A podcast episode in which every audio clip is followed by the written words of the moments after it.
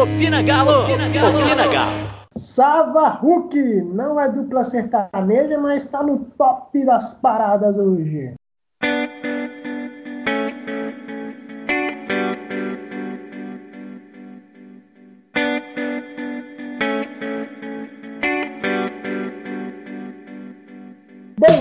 Dia, boa tarde, boa noite. Esse é o seu, o nosso Opina Galo. Eu sou Diego Calegari e estou mais uma vez acompanhado dessa mulher maravilhosa, Malu Precioso. Tudo bem com você?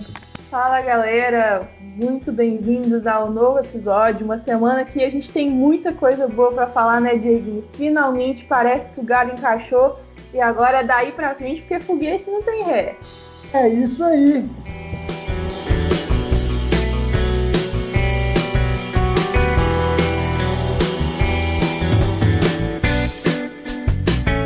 Até o Tietê jogou bola. Gente, vamos debater essa vitória. Essa vitória não, essa goleada do Clube Atlético Mineiro diante do seu porteiro pela Libertadores. E o que esperar do jogo de volta da semifinal do Campeonato Mineiro, né, depois dos 3 a 0 lá no, lá no Independência, vamos ter o retorno aqui no Mineirão. Malu, o que, que o Cuca fez? Ele ativou a varinha mágica? Deve ter sido, viu? Ele implementou o Cuca Ball nas esposas dos jogadores e agora elas fazem uma célula semanal para orar pelos nossos jogadores. Brincadeira, gente, não foi só isso, não, mas isso realmente é verdade. Mas é claro que dentro de campo a gente viu uma mudança de postura de todos os jogadores e do próprio Cuca. Pode ser que isso tenha sido é, causado pela saúde da dona Nilde, né? A dona Nilde recebeu alta na última quinta-feira. Então, o, o, Cuca e o Cuquinho estavam bem mais tranquilos, né? Estavam com a cabeça no Atlético, porque realmente a mãe deles venceu o Covid, teve alta, está em casa. Então, uma notícia boa e outra notícia boa aí pra gente, né? E aí o, o Cuca escalou um time é, como não tinha o Zarate, o Zarate está machucado, e ele escalou o Tietê, todo mundo considerou que foi a escalação ideal, né? Porque o Tietê seria ali o, o, o reserva imediato, com o Alan de, de, titular, o Jair voltando de lesão, teve espaço de segundo tempo, e fez substituições que ele não tinha feito durante a, a, esses sete jogos né, que precederam, fez substituições coerentes e que realmente colocaram o time para cima, né? Foi o que impulsionou essa goleada, porque geralmente ele estava tirando um atacante, colocando um, um, volante, um zagueiro, né? Colocando mais zagueiros no time, mais laterais no time. E dessa vez ele continuou com o time para frente, o que proporcionou quatro gols e vários perigos, né, Diego? Foi um baile, de verdade. Exatamente. E importante destacar né, o primeiro tempo do Atlético, principalmente na marcação, estava um pouco confuso o Tietchan muitas vezes marcava na linha do Hulk, ou seja, tinha um espaçamento ali no meio de campo. No segundo tempo, principalmente com a entrada do Jair, que você bem disse, né, o Alan com toda a sua impaciência, né, o sujeito gosta de um cartão amarelo que, meu Deus, e ele tem, tinha que ser substituído porque era fatal ele tomar o segundo amarelo e ser expulso e o jogo ia virar uma celeuma novamente, como o Atlético gosta de complicar jogo fácil. Então já entrou, consertou, entrou como primeiro volante, o que eu particularmente gosto muito dele jogando ali, né, sendo essa válvula de escape, porque o São Paulo utilizava ele até muito à frente, né? E assim, tem qualidade para isso, mas até pelo fator de arranque, é, ele jogar um pouco mais atrás dá um, dá um campo para ele enxergar. Então isso é necessário. O Tietchan jogou um pouco mais à direita no segundo tempo, né? E achou dois belos passes. Né? O, o passe dele pro, pro, pro Hulk, pro, pro Savarino no primeiro tempo ainda, né? O gol do, do, do Hulk, o segundo gol do Hulk, foi uma coisa maravilhosa. Enfiou a bola pro Savarino, o Savarino só encostou pro Hulk e escorar de cabeça. Então ali já foi, no finalzinho do, do primeiro tempo, já foi consertando o posicionamento do Titi. E no segundo tempo ele achou o Savarino né, dentro da área, mais um belo gol do Atlético. Então, assim, o Cuca acertou, acertou muito no jogo. A gente critica, a gente critica em certo ponto com razão, mas quando tem que elogiar também, a gente dá os méritos para o nosso treinador, porque ele foi muito, muito bem no jogo. É, um ponto a, a, se questionar, Malu, é a atuação do Keno. Defensivamente, ele contribuiu muito para o time. Muito. Ele foi mais lateral do que o próprio Arana. E, mas, ofensivamente, não só faltou fôlego, como ele mesmo disse na, na coletiva, né? Tipo, o fato dele contribuir defensivamente é, dá ele menos poder físico para arrancada e tudo, mas ele estava tomando muita decisão errada. Ele não conseguiu ganhar um a um, que ele é especialista.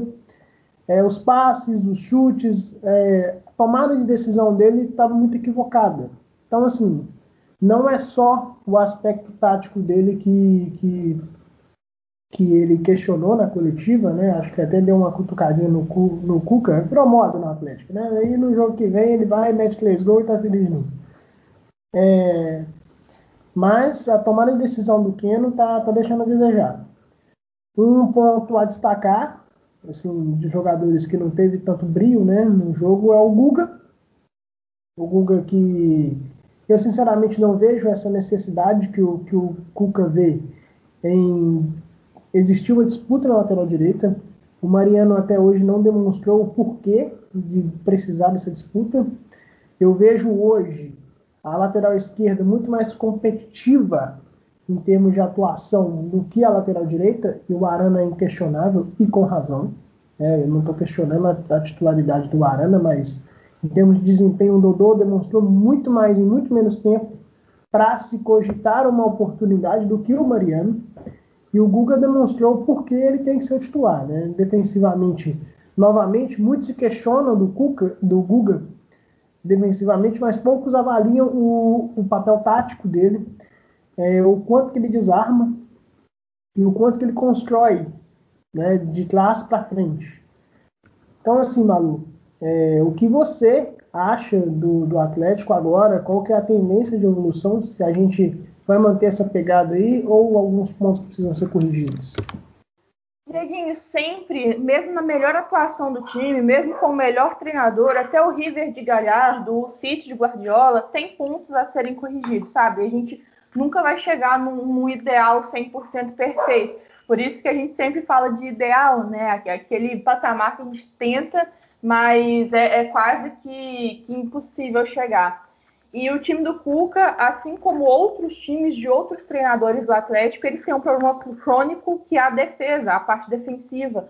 E em um clean sheet, né? A gente já, já ganhou da, da Tombense é, por 3 a 0 e agora ganha por 4 a 0 Isso é muito importante para dar uma confiança para a nossa defesa. A gente tem uma zaga que até hoje não está definida, né? Ali, ali existe uma briga por posição que eu acredito que o Rabelo ganha por causa de altura em vista de, de Gabriel. E o Mikael, né, que canhoto, ele entra na, na vaga do, do Alonso, e o Alonso ali está incontestável. E a briga nas laterais também, que eu concordo 100% com o que você disse, sobre a lateral direita e sobre a esquerda. E então, o, o, que falta ali realmente é posicionamento, sabe? E com o time do Cuca, que é um time que ele joga mais centralizado, o time de São Paulo ele jogava muito avançado. E isso prejudicava né, a, a nossa defesa, que é lenta. Então, como a defesa que é lenta, você joga um pouco mais com o time centralizado, porque aí você não tem muito espaço entre o goleiro e a zaga, a zaga e o meio, o meio e o ataque. E você consegue sair em velocidade, que é uma característica dos times do Cuca.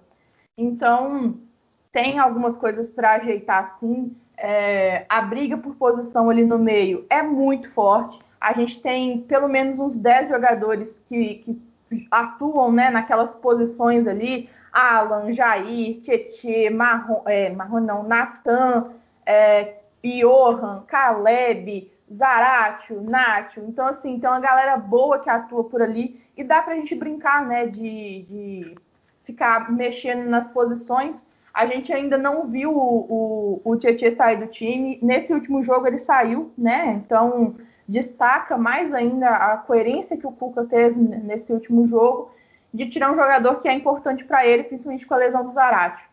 Sobre o Keno, o Keno é um fenômeno, é, chega a ser até engraçado, porque, igual você mesmo disse, ele está errando o, a parte final, ele está errando o último passe, ele está errando o drible, ele está errando o gol.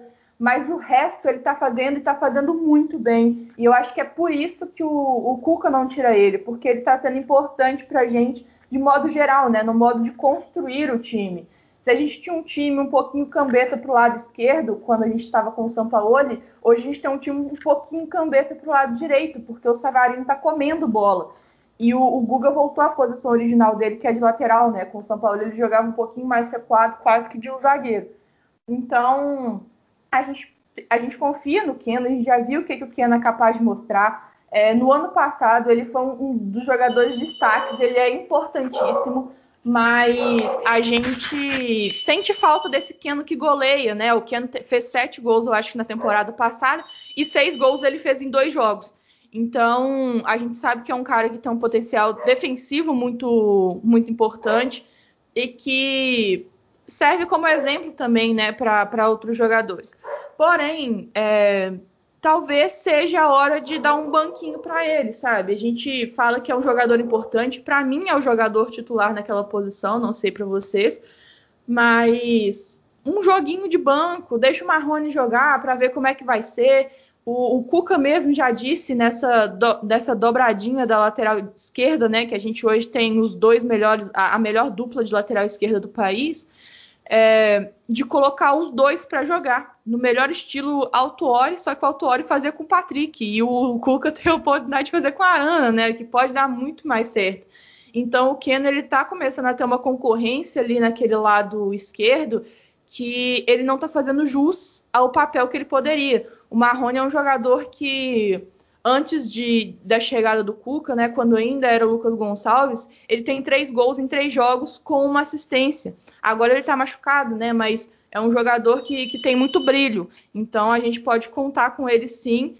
E assim, se o time continuar nessa maneira, se a gente for atuar da maneira que a gente atuou contra o Cerro, são ajustes finos, sabe, Dieguinho? Não é aquele futebol assustador que a gente viu nos últimos jogos. É, são ajustes finos para o time não dar aquela queda que deu no início do segundo tempo, por exemplo, que o time caiu muito, o Cerro começou a gostar do jogo, e aí o, o Cuca fez substituições e o time melhorou. É sobre isso, sabe? É sobre saber o que fazer, quando fazer e como fazer. E eu acho que nesse jogo o Cuca acertou bastante.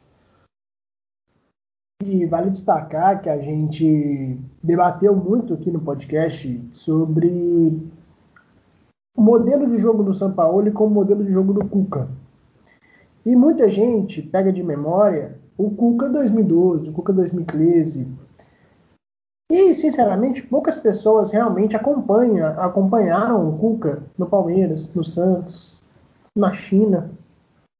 Né, o que, que ele mudou de lá para cá. Realmente, o Cuca de 2012, 2013 era muito exposto defensivamente, até mais do que o São Paulo foi ano passado. E nesse ano, principalmente quando você repara é, as falas do Alonso. Eu vou fazer esse destaque porque é a segunda vez que eu reparo é, que ele cita a necessidade do clube ter, ter corrigido os contra-ataques. Né, de que o time atuava numa linha muito alta, que eles ficavam muito expostos e que, pelo menos o tom que ele usa é de preferência pelo modelo que está sendo implantado, né, pela proteção que estão recebendo. Um jogador que chegou com aval enorme do São Paulo, que chegou com uma titularidade inquestionável, que hoje é capitão do time, um jogador que chegou em 2020, 2021 é capitão do time, e em teoria, né, o Igor Rabelo, o Hever disputa uma outra posição. Ele é inquestionável. Ele vira e fala: da necessidade de, de se proteger, né, do clube não ficar exposto defensivamente como ficava. É uma evolução tática do Cuca importante. É, a gente bate, a gente questiona, a gente, eu particularmente gosto muito do jogo posicional, é uma preferência pessoal por tudo que o São Paulo, o Guardiola, o Bielsa fazem. O próprio Crespo hoje faz no São Paulo um trabalho bem interessante. Então, assim, é, a gente debate isso, mas é importante destacar essas evoluções. É, ele variou no jogo é, as três marcações. Ele marcou alto, tanto que o gol do, do, no primeiro gol do Hulk, né, na, na, roubada de bola do Savarino, que o zagueirão deu um anti lá, é, foi numa marcação-pressão, marcou médio quando precisava, né, o time dá uma respirada. E no começo do segundo tempo, aí até eu cito que você falou que o time voltou meio, meio retardado para o segundo tempo, foi até com essa marcação baixa. E ele meio que, opa, peraí, não, não, dá para jogar assim agora não, vamos, vamos, agredir, vamos agredir um pouquinho mais. Então, ou seja, consertou com o Jair, Jair, controla o meio de campo, o time avança um pouquinho, vamos, a gente respira um pouco, pressiona, respira um pouco, pressiona. Então, assim, essa evolução tática é importante, é necessária. É, ainda vejo um pouco de falta de repertório no, na variação tática do time, né? É, basicamente, a gente tem um jogo de movimentação, o Savarino muitas vezes joga é, para dentro, o Guga apareceu algumas vezes como ponta direita, o próprio Hulk está circulando como falso 9, o Keno centralizando mais, o Tietê, como eu citei no primeiro tempo, ele estava marcando na linha do Hulk, ou seja, um meio de campo ali dá uma rodada. O Nacho não tem posição, né? mas, é, por exemplo, a gente não viu uma variação com três zagueiros, uma variação com dois atacantes, uma variação com um centroavante mais avançado e meias atrás ali dele para um jogo mais de posse. Não sei se vai ter essas variações que eu estou citando, mas eu acho que pela a variedade de opções, principalmente no meio, como você citou, é, é bom dar uma, variada. É, temos hoje Hulk, Tardelli, Sacha e Vargas ocupando a mesma faixa de, de atuação. Isso talvez vai ter que ser, vai ter que ser discutido.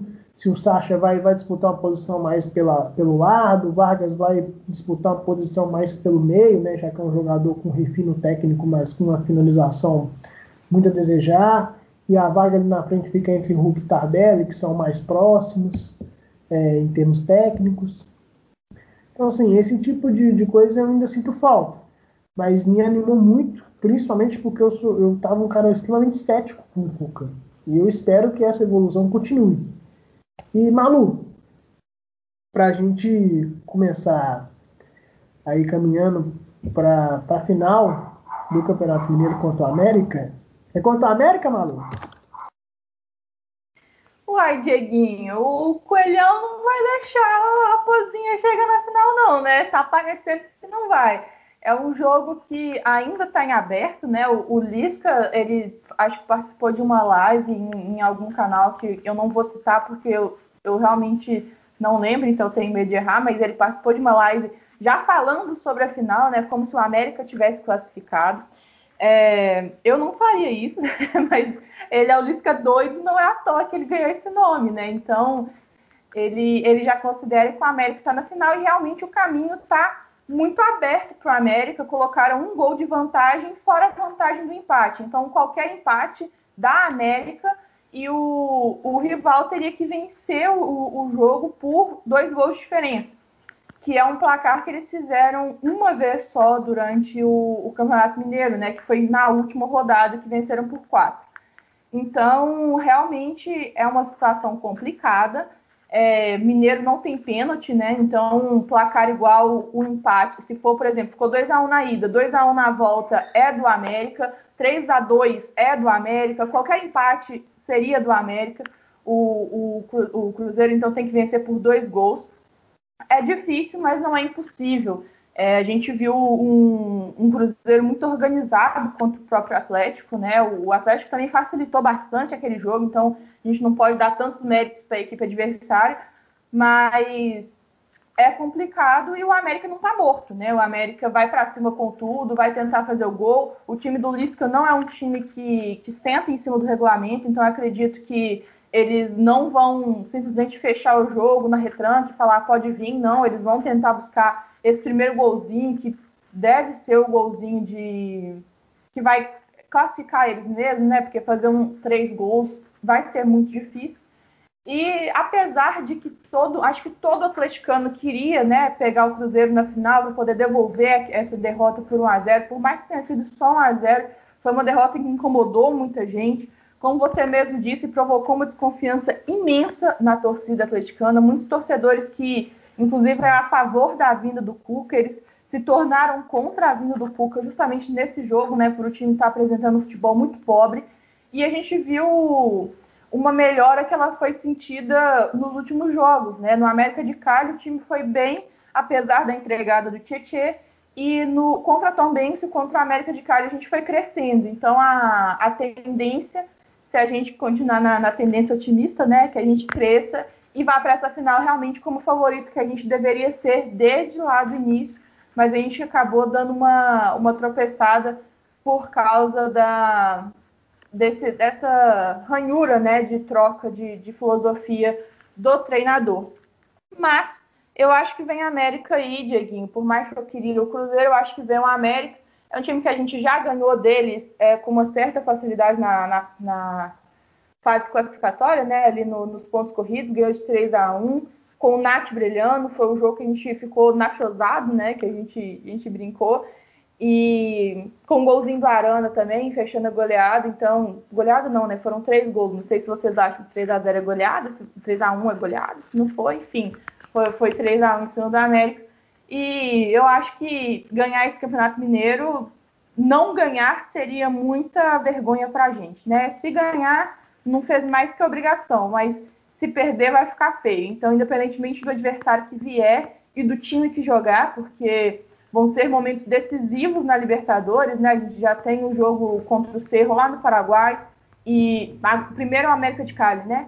E aí depois tem o Cerro e depois fecha com o Aguaira, o Galo já pode garantir a classificação nesse jogo contra o América de Cali. Então, eu acho que a cabeça de todo mundo lá dentro está focado no que dá mais dinheiro, né, Diego? E, e, a torcida também tem que pensar um pouquinho nisso. Mas eu confio nos meus amigos do Caleb, ou, ou amigos de, de, quem quer que seja, amigos de Johan, ou os amigos de, de quem for que jogue eu queria ver um, um time mesclado, né, para a gente continuar forçando um pouquinho o Keno, o Alonso, o Alonso não, o, o Rabelo, né, o Hever no caso, o Hulk também, acho que ele precisa continuar jogando de qualquer jeito, e o Matheus Mendes, né, que a gente está curiosaço para ver ele jogando em uma sequência, o próprio Guga pode jogar também, então eu ficaria feliz com um time mescladinho. Não precisa ir com força máxima, porque o placar já está bem feito. Eu acho muito difícil a gente tomar quatro gols da Tom Benz. É isso aí. Eu acredito num time basicamente esse. Matheus Mendes, Mariano. Eu acho que vai time totalmente reserva, mano. Principalmente por conta da viagem na Colômbia. Tem toda a questão do protesto lá também, né? A gente não sabe ao certo se o jogo vai até acontecer, né? Tem esse detalhe. O Atlético já preparou sua logística, mas está esperando o aval da Comembol e tudo. Então é necessário ver aonde que vai ser esse jogo, se vai ser no estádio do América de Cali, se vai ser na cidade do América de Cali, que eu não lembro agora se é exatamente em Cali, eu acho que não, acho que eles têm tipo uma cidadezinha lá que eles jogam no estádio, né, que é até um polo central de toda a manifestação. E, e o Atlético tá olhando isso. Acho que vai ser Matheus Mendes, Mariano, Hever e o Gabriel com o Dodô. Provavelmente Franco, o Johan no Caleb está machucado ainda, né? Então deve jogar o Natan. Sacha, acho que vai ser o trio de ataque que entrou, né? Sacha, Tardelli Vargas. Eu só quero fazer um ponto pro Vargas, Malu, que ele é um sujeito curioso. Ele está marcado aqui no Atlético pela quantidade de gols perdidos, pela incapacidade de finalizar uma jogada de forma precisa muitas vezes, né? É, mas ele é o vice-artilheiro do time, né? E contra o Cerro, ele precisou de cinco minutos para fazer um gol de cabeça. O Vargas nunca foi centroavante na vida dele. Isso a gente sabe por tudo que, que, ele, que ele demonstrou é, ele mesmo na coletiva fala que é o seu camisa 9 clássico, ele mentiu. Ou ele se enganou, né? Ele não tem um espelho em casa, mas tudo bem. Mas, ô maluco, a gente precisa contar com ele. Você acha que ele jogando, por exemplo, o Felipe até destacou no nosso grupo Opinião Debate, é, que ele queria ver muito o Hulk junto com o Vargas. O Hulk um pouco mais avançado, o Vargas como segundo atacante ali próximo dele porque a gente enxerga uma qualidade técnica, principalmente na distribuição de jogo do Vargas, interessante. O que, que você acha do Vargas, Malu? Ô, Dieguinho, é o seguinte, o Vargas é um jogador extremamente importante é, para o elenco, não é à toa que ele é o nosso vice-artilheiro e a gente não pode apagar isso, né? Perde muitos gols, mas também está fazendo. Durante essa fase das trevas do elenco do Atlético, ele era o jogador que estava funcionando, né? Ele era aquele o ponto de escape, se tudo deu errado, joga a bola no Vargas e aí ele errava bastante, mas ele fazia uns golzinhos, ele salvou nossa pele em dois ou três jogos aí fazendo o gol que, que a gente que a gente ganhou a partida, né? Conquistou os três pontos e por consequência o primeiro lugar no Campeonato Mineiro que facilitou nossa vida. É, e eu acho também, eu concordo com o que o Felipe falou lá, a gente já, já, já até tinha falado isso aqui no, no, podcast, que a gente poderia testar, né? O Cuca poderia testar o, o Vargas segundo atacante, que foi assim que ele se destacou no Chile. Então ele poderia fazer essa variação junto com o Hulk é, para poder ver como é que vai rolar, sabe? É, uma coisa é certa, hoje eu não tiraria o Savarino, porque o Savarino, ele tá. Você olha pra cara dele e você vê, tipo assim, ele tá possuído por um espírito de futebol que ele quer jogar bola no, no jogo contra o Cerro. Ele tava em todas, em todas, ele tava lá. É, ele, ele fez um gol, né? Ele deu assistência, mas ele roubou todas as bolas, ele tava participando de todas as jogadas enquanto ele esteve em campo, né? Depois ele saiu.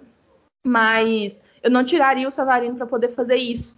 Talvez tiraria o Keno, né? Mas aí é, é um jeito de ajeitar o time, porque realmente alguns jogadores não estão merecendo sair do time. Um desses jogadores é o Savarino, o outro é o Hulk, de 9.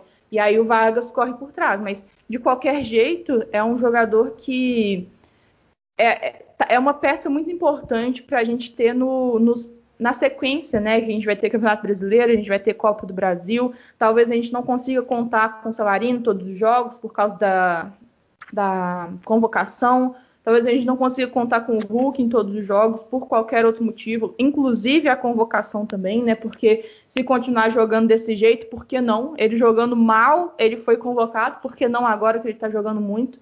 Então, a gente ter um elenco recheado é importante para esses momentos que a gente precisa de uma válvula de escape, de, de esqueci a palavra, de poupar algum jogador ou fazer alguma variação tática. E eu acho que um 4-4-2 com o Hulk e Vargas seria muito interessante também.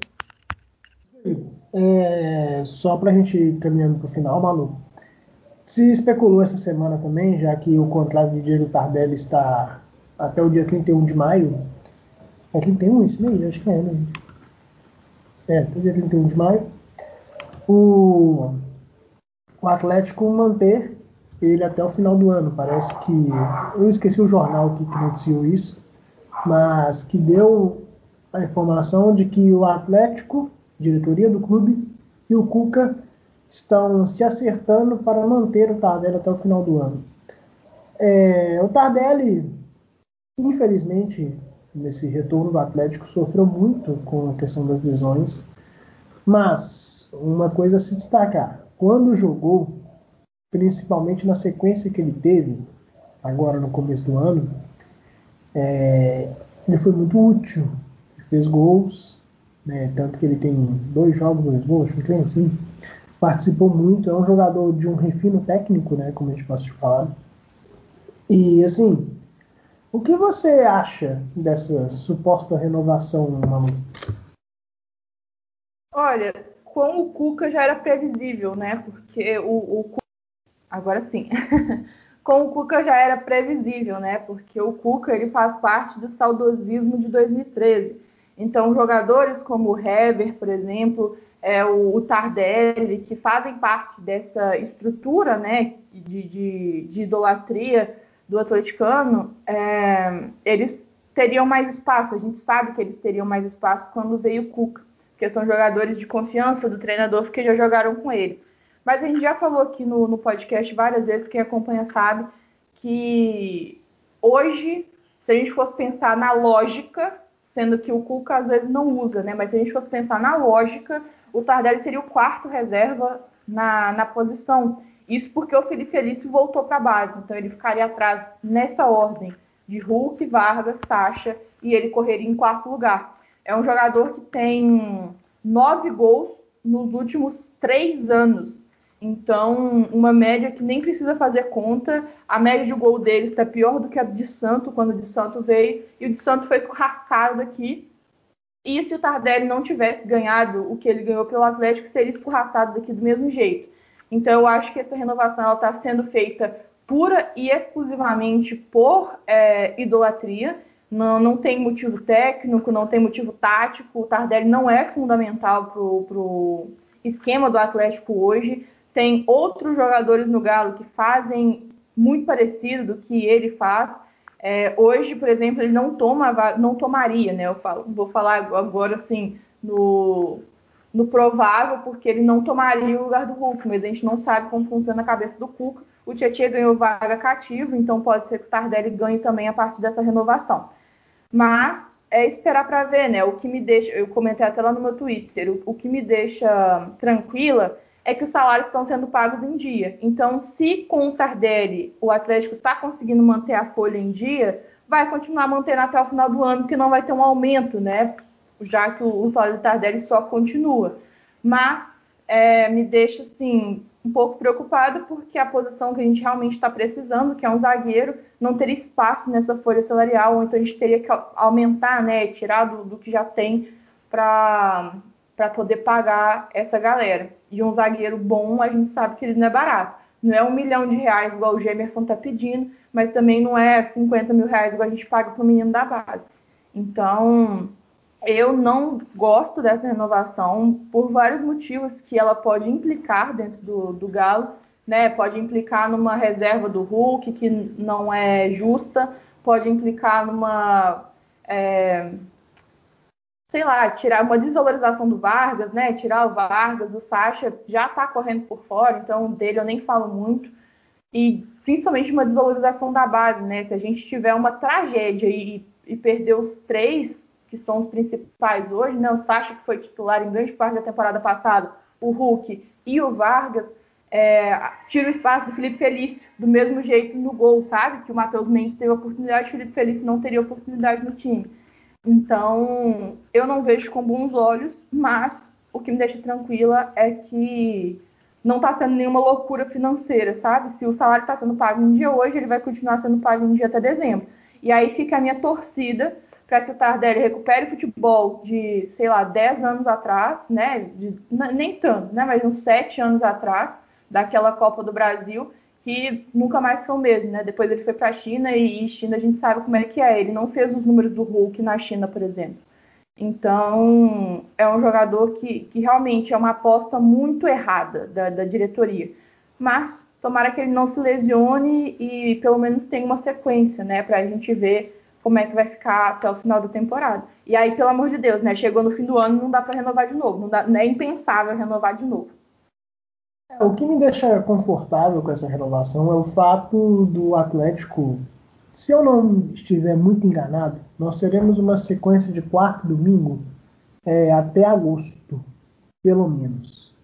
Porque começa o Campeonato Brasileiro, né? Tem aí o começo de pelo menos a oitava de final da Libertadores e começa o mata-mata da Copa do Brasil.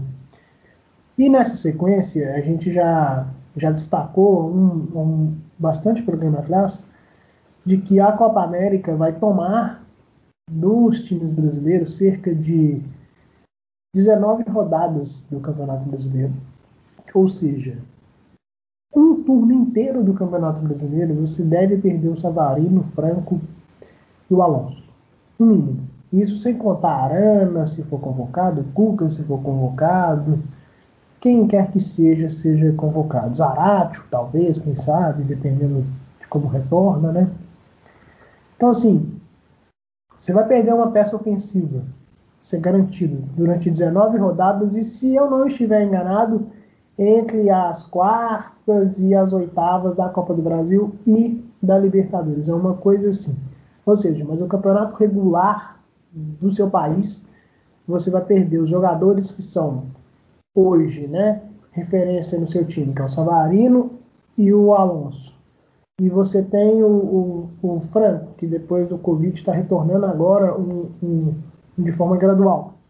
Cerca de metade do campeonato. Isso é absurdo, é criminoso Né? Eu considero isso um crime ao, ao, ao futebol brasileiro. E o que mais me assusta é não ter nenhum filho de uma mãe dentro do Atlético, dentro do Grêmio, dentro do Palmeiras, dentro do Flamengo, dentro de qualquer clube brasileiro que irá perder seus, seus jogadores, levantar o dedinho e falar: Ô, oh, presta atenção aqui, velho. Olha a merda que vocês estão fazendo. A CBF desprestigia o seu próprio campeonato.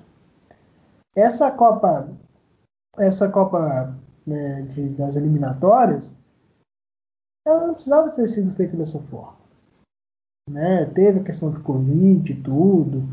É, o calendário brasileiro, principalmente, precisa respeitar a data FIFA. Gente, respeita a data FIFA.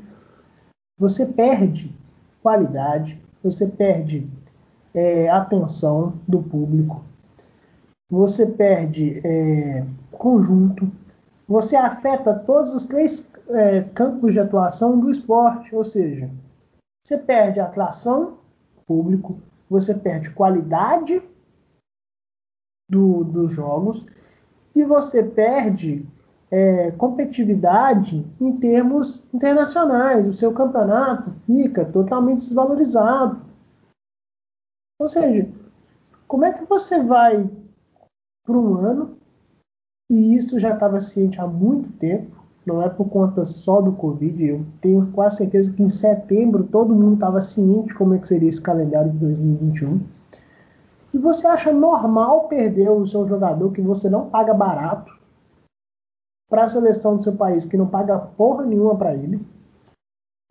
Ou seja, o jogador vai jogar lá, o Savarino vai para Venezuela perder 19 jogos do, do, do Campeonato Brasileiro, com o Atlético pagando salário para ele. Entendeu? Então, assim, gente, não é só um aspecto esportivo, tem um aspecto administrativo, tem um aspecto é, de gestão ali. Ah, mas vai valorizar. Beleza, você valoriza o jogador, mas até que ponto uma eliminatória de Copa América né, do Sul ali vai valorizar o seu jogador se ele, ele vai valorizar mais do que você ganhar um campeonato brasileiro? Vai valorizar mais do que você ganhar uma Libertadores? Vai valorizar mais do que você ganhar uma Copa do Brasil? Não vai. Não vai. Ninguém vai parar, nenhum analista de futebol de um clube importante do exterior vai parar e sentar, olha, vamos avaliar o Savarino aqui durante essas 5, 6 rodadas da Copa, da, das eliminatórias da Copa. Não vai, cara. Ele vai parar para ver os números dele no clube. Ué, mas o cara fez poucos jogos no clube, os números deles não são bons. E aí? Bom, sabafo feito. É por isso que. que... Não, Dieguinho, e pode ser pior ainda, porque corre o risco dos times europeus não liberarem jogadores para a seleção. E hoje a gente já tem um time de selecionáveis, né? É, que já são corriqueiramente selecionáveis, né? Que é o Alonso, o Franco, o Zarate para a seleção olímpica, o Savarino e tinha mais um que eu já esqueci, o Vargas que tem potencial de ser convocado também.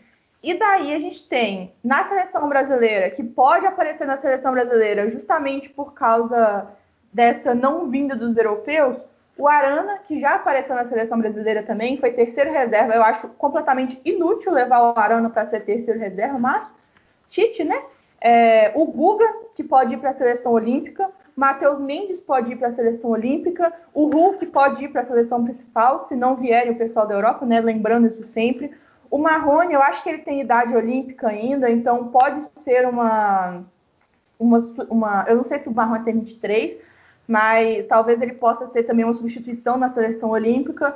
É, e outros jogadores do Galo que vem crescendo, o Nath também pode ser convocado para a Argentina se não vierem o, os europeus, né? Porque se não vem o Messi, quem que vai ser o, o, o 10 da Argentina?